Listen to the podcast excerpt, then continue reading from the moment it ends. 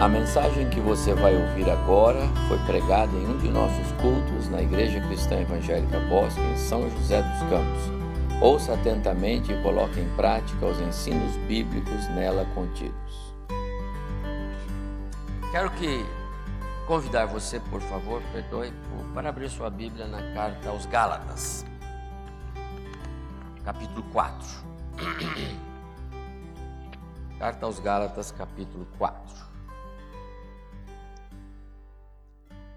Eu vou ler os versos 1 a 7, Gálatas 4, mas eu vou começar do último verso do capítulo 3, 29. E, se sois de Cristo, também sois descendentes de Abraão e herdeiros segundo a promessa. Digo, pois, que durante o tempo em que o herdeiro é menor, em nada difere de escravo, posto que ele é senhor de tudo, ainda que ele é senhor de tudo. Mas está sob tutores e curadores até o tempo pré-determinado pelo Pai. Assim também nós, quando éramos menores, estávamos servilmente sujeitos aos rudimentos do mundo, servidão do mundo. Vindo, porém, à plenitude do tempo, Deus enviou seu filho, ou seja, quando Deus chegou no calendário dele, que era a hora de enviar Jesus. Seu filho, nascido de mulher, numa tradução deve dizer filho de mãe humana talvez a nova linguagem de hoje, nova tradução. Nascido de mulher. Veja que ele não usou aqui nascido de uma virgem. A ideia de Paulo é dar a, é, é, é, é o contexto da humilhação de Jesus. O Filho de Deus nasceu de uma mulher. Essa é a ideia. Nascido sob a lei, debaixo mas nasceu para resgatar, verso 5, os que estavam sob a lei, a fim de que recebêssemos adoção de filhos, ou seja, para nos tornar filhos de Deus. E porque vós sois filhos, enviou Deus aos nossos corações o Espírito de seu Filho, o Espírito Santo, que clama: Abba, Pai. De sorte que já não és escravo, porém filho, e sendo filho, também é herdeiro por Deus. Até o verso 7. Que o Senhor então nos abençoe nesta reflexão. Esse texto que acabamos de ler, é, eu estou meditando em Gálatas, e para mim é uma das porções, uma das porções da carta de Paulo aos cristãos na Galácia que muito se identifica com é, esta mesa. É, esta mesa ela nos faz recordar os benefícios da morte e da ressurreição de Cristo. Esta mesa traz à nossa memória de forma material, palpável, não é? Ela materializa, a mesa do Senhor materializa é, é, promessas, ela materializa é, é, é algumas das mais preciosas é, bênçãos que o Senhor Deus tem reservado para aqueles que amam a Cristo, que por alguma razão e a gente sabe qual é, é conseguem ver Cristo na cruz no seu lugar. Deus, pela sua é, benevolência, misericórdia e graça, mostrou para nós Cristo na cruz no nosso lugar. Ninguém vem a mim se o Pai que me enviou não o trouxer. Ele nos levou até os pés da cruz e nos disse: Olha para Jesus, ele está no seu lugar. Para nós que temos essa visão como presente de Deus, esta mesa nos faz recordar algumas das mais preciosas e ricas promessas bíblicas que elas estão reservadas para nós. Elas são para nós e elas nos fazem entender por que nós temos segurança da nossa salvação.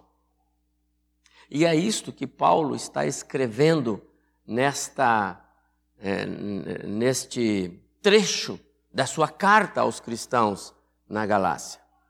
Você se lembra que eu já disse aqui nos nossos cultos, mas você, estudante da Bíblia, sabe que a carta de Paulo aos Gálatas, às igrejas da região da Galácia, elas têm por propósito é, é, adverti-los, corrigi-los, puxar a orelha e bater neles, porque eles estavam abrindo espaço na fé cristã para algumas coisas que alguns falsos judeus, falsos cristãos judeus, estavam tentando colocar junto com o evangelho, dizendo que a pregação de Paulo não era de tudo de se jogar fora, muito embora ele não foi um dos doze colocava em xeque a autoridade apostolar de Paulo. A pregação dele não é tão ruim porque ele fala de Jesus, e é verdade, Jesus é o Salvador, tá certo? Mas acontece que ele é o Salvador para aqueles que já têm algumas das prerrogativas que a lei mosaica nos deu. Circuncidados, observam os preceitos legais, não comem isso, não comem aquilo, e etc, etc. Tá certo? E os gentios dizem, mas nós não somos nada disso. Pois então vocês precisam ser. Vocês precisam ser como judeus para poderem ser beneficiários da salvação que o Cristo que o Paulo disse trouxe. Está vendo? A mensagem do Paulo não é tão ruim, mas falta alguma coisa.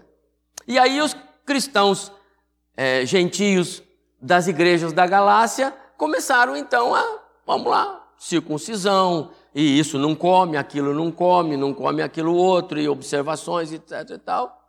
E vamos pôr no nosso calendário as festas e etc. E aí o Paulo arrepiou com eles. É? Insensato, sem juízo. Quem foi que falou para vocês disso? A gente precisa, às vezes, pegar o verso primeiro do capítulo 3 da carta de Paulo aqui e tirar do contexto e aplicar para nós, porque às vezes nós estamos aqui como cristãos achando que a gente tem o direito de é, voltar a ser escravo do pecado, querendo usar a nossa liberdade cristã para praticar pecado. Ah, eu já sou salvo mesmo, eu posso. Eu posso pecar, posso um pecadinho pelo menos, né? Tomar uma decisão por minha conta, um pecado meu e daí? Né? Eu sou cristão mesmo. Parece que vou ter que escrever uma carta dessa pessoal, né, Claré? Mandar por irmão, irmão, você está doido? Perdeu o juízo? Eu vou fazer isso, irmão.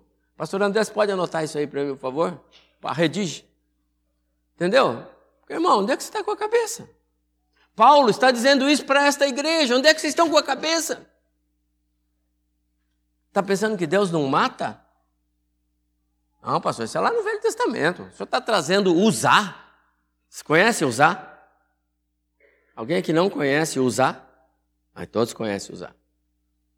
Pastor, isso é no Velho Testamento. Usar era um coitado do rapaz, boa ter intenção, mas Deus matou. Matou porque ele transgrediu. E sabe, meus amados irmãos, a gente pensa que hoje Deus não mata mais. Ele mata. Transgride, ele mata. Ele mata.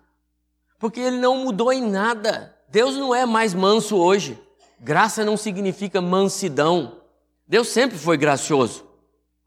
A graça sempre esteve presente no Antigo Testamento. Paulo bate na cabeça daqueles crentes. Bate firme. E depois vai lá e vai bater no Pedro. Né? Vai no concílio de Jerusalém, bate no Pedro também, depois desta carta. Para dizer que o Evangelho de Cristo nos libertou para nós vivermos uma vida cristã sadia. Nos libertou para vivermos o evangelho que, que, que Cristo trouxe para que a igreja pudesse ser um padrão, um modelo. modelo para o mundo aí fora, porque Israel não foi. Luz para o mundo, porque Israel não foi. Pais crentes sendo luz para os seus filhos, porque o mundo é trevas. Então Paulo vai lá e bate naqueles cristãos. Em alguns momentos da carta, porque ele é um pastor amoroso, mas firme, ele traz porções como essa que nós nos regalamos nela. Eu vejo aqui, amados irmãos, alguns é, benefícios preciosíssimos. Mas o tempo é curto, eu vou, eu vou, verso 3 do capítulo 4. O primeiro e grande resultado da graça, benefício espiritual. Assim também nós, quando éramos menores, estávamos servilmente sujeitos à servidão do mundo. Servidão do mundo, você entende? Pecado, entregues, fazia o que a gente queria. Nós éramos pecadores. Vindo, porém, à plenitude do tempo, Deus enviou o seu filho. A primeira, o primeiro grande benefício, amados irmãos, que esta mesa proclama é a nossa maioridade espiritual é, em Cristo.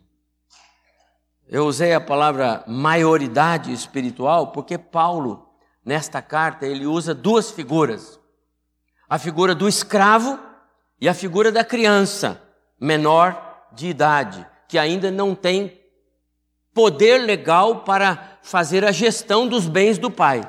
Então ele não pode. Menino menor do que 12 anos, na lei judaica, ele não podia é, mexer ou não podia administrar os bens do pai. Morreu pai e mãe, um tutor ia cuidar dele, até ele passar dos 12 anos. Depois dava o talão de cheque, cartão de crédito, dava tudo na mão dele, mas até 12 anos não podia. Quando João escreve capítulo 1 do seu Evangelho, verso 12. Mas a todos quantos o receberam, deu-lhes o poder. Poder. Ali a palavra é, é dinamite, dunamis.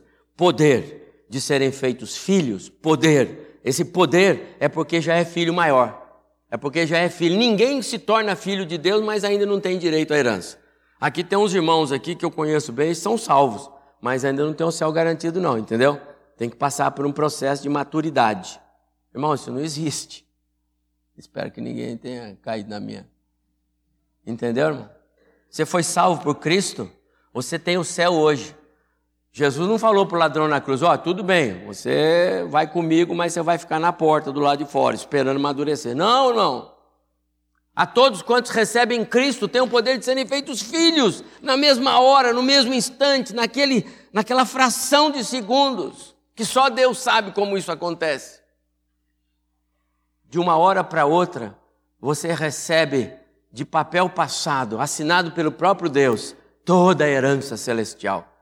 Você já é membro efetivo da mesa que Deus vê o seu filho sentado com toda a sua igreja conforme Paulo escreve na carta aos Efésios. Deus, como bem disse ontem o nosso pastor preletor aqui numa reunião extraordinária para, para os que vieram, é, é, Deus não tem, Deus não se limita ao tempo, Deus não tem amanhã, ontem. Aliás, Ele é o mesmo ontem, hoje e amanhã. E essa é a grande verdade. E portanto, meu amado irmão, surpreenda-se ou não, Deus já está lá no futuro para nós, que para Ele não é, onde nós estamos, e eu estou, sentado à mesa com Cristo, celebrando as bodas do Cordeiro. Deus já está me vendo lá. Quando é isso, pastor? Não sei, nem faço ideia, porque eu espero caminhar um pouco mais aqui com vocês, se Deus permitir, entendeu? Tem umas coisas para fazer por aqui. Mas se esse amanhã é amanhã, eu estou lá. Se esse amanhã é daqui a 50 anos, eu estou lá. E sabe quem está me vendo? Deus. Não é uma questão de vamos ver se eu vou chegar. Ele já está me vendo lá. Amados, isto é segurança da salvação. Isso é processo que Deus cuida e não homens cuidam. Imagina se eu, se o Senhor desse para eu cuidar disso, como é que eu vou saber se eu vou chegar lá? Eu jamais poderia garantir, mas Deus me vê lá.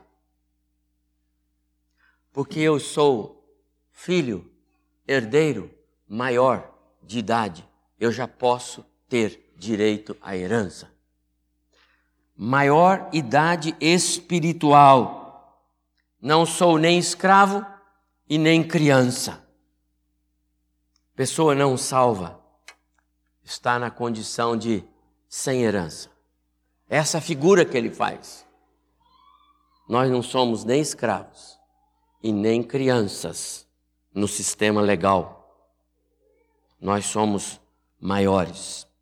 Verso 5 esta mesa não só nos traz a proclamação da maioridade espiritual em Cristo, mas esta mesa também, ela autentica a nossa adoção em Cristo, para resgatar os que estavam sob a lei, a fim de que recebêssemos adoção de filhos. Na tradução, nova tradução de linguagem hoje, diz claramente para nos tornar filhos de Deus.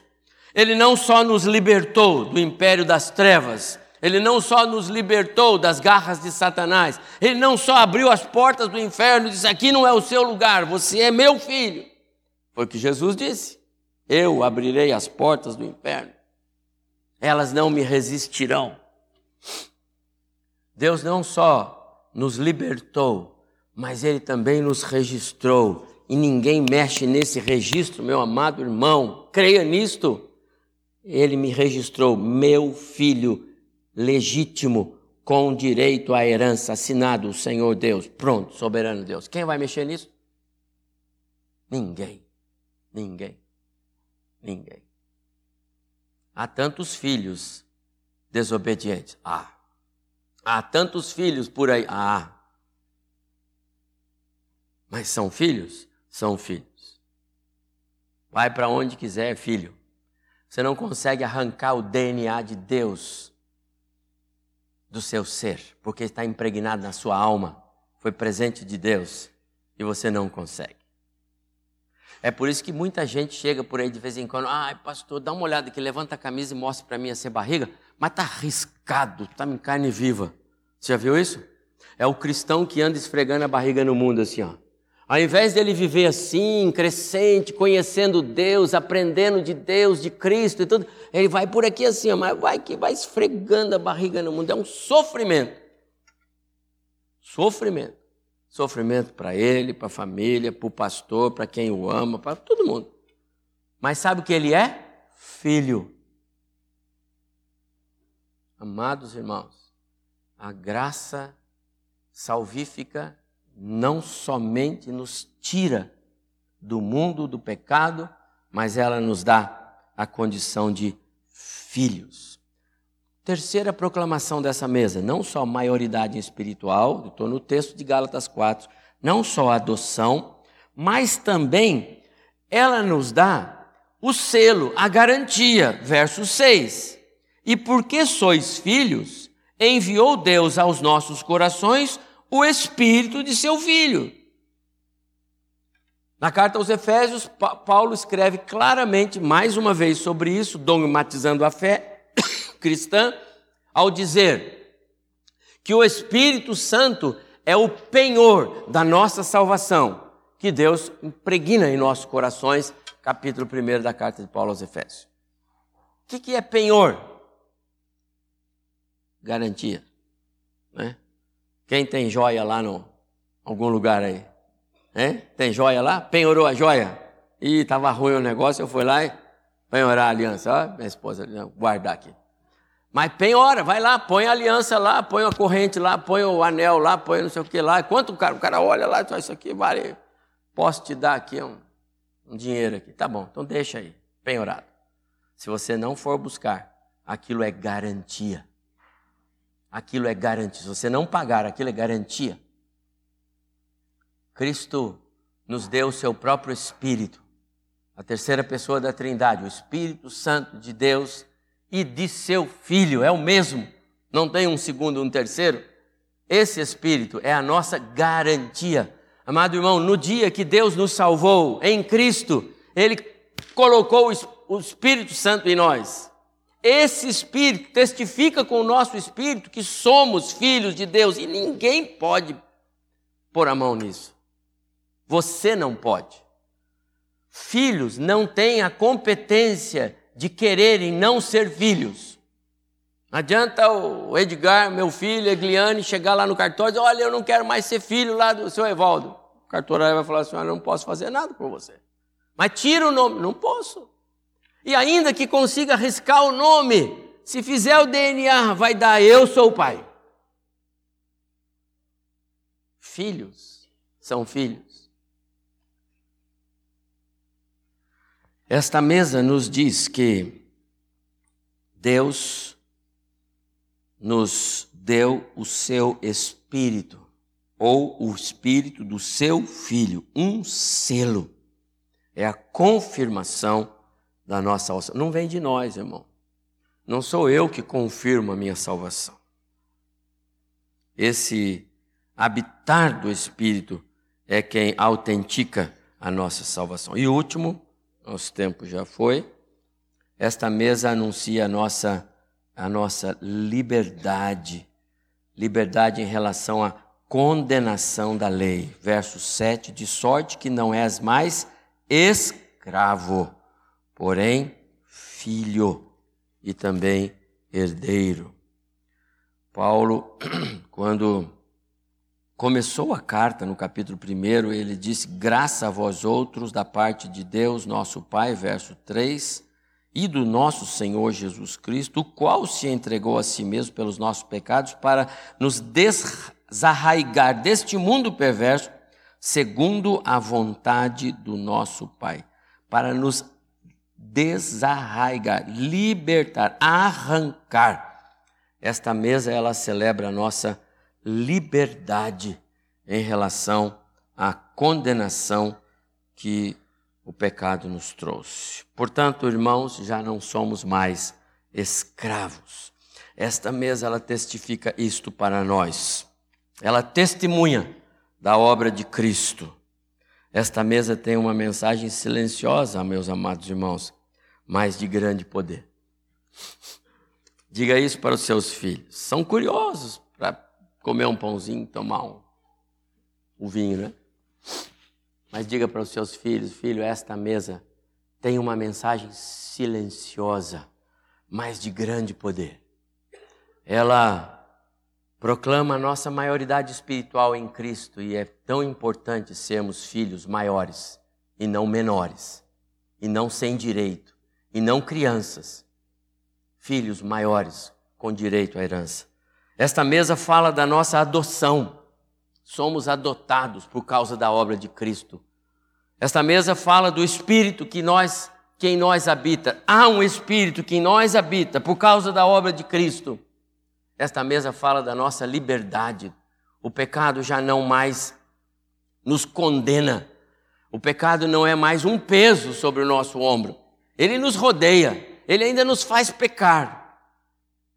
Mas nós não estamos mais debaixo da condenação desse pecado, porque a graça de Cristo já cuidou desse tema para nós na cruz. Esta mesa nos faz lembrar a respeito dessas verdades. É mais do que um ritual que fazemos em obediência ao que Cristo mandou. É uma rica experiência, experiência do crente com ah, o Senhor Salvador Jesus Cristo. Você veio hoje à igreja preparado para esta mesa? Você veio hoje pensando na obra de Cristo?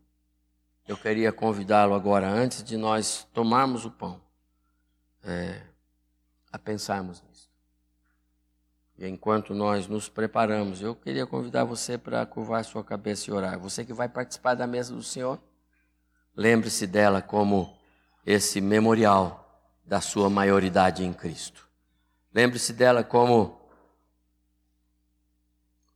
um sinal de Deus que autentica a sua filiação, que dá testemunho de que você recebeu o Espírito, de que proclama a sua liberdade em Cristo. Este mundo não pode colocar anzóis no crente. Este mundo não pode mais nos dominar como um, cavaleiro domina o seu cavalo com cabrestos. O pecado não pode nos, nos dominar, não pode nos seduzir, não pode nos atrair. Se estamos em Cristo, somos novas criaturas, filhos de Deus, herdeiros, pertencemos a Ele. Escravidão e filiação, meus amados irmãos, se excluem. Se somos filhos, não podemos mais nos escravizar a nada. A única coisa que nós podemos é nos escravizar ao próprio Cristo. A Ele sim, ao mundo não. Ao pecado não. Não se permita caminhar pelas trilhas do pecado como se isso fosse uma liberdade para você. Você agora serve a um Deus justo, santo, um Deus de todo poder. Creia nele e escolha andar pelos caminhos que agradam a Ele. Mansidão, humildade, duas marcas que devem ter na sua vida.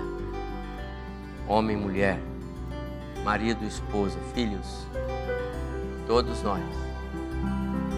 Paulo, quando escreve aos Efésios, ele fala muito sobre isso.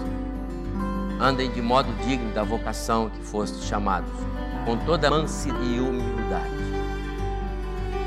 Mansidão e humildade.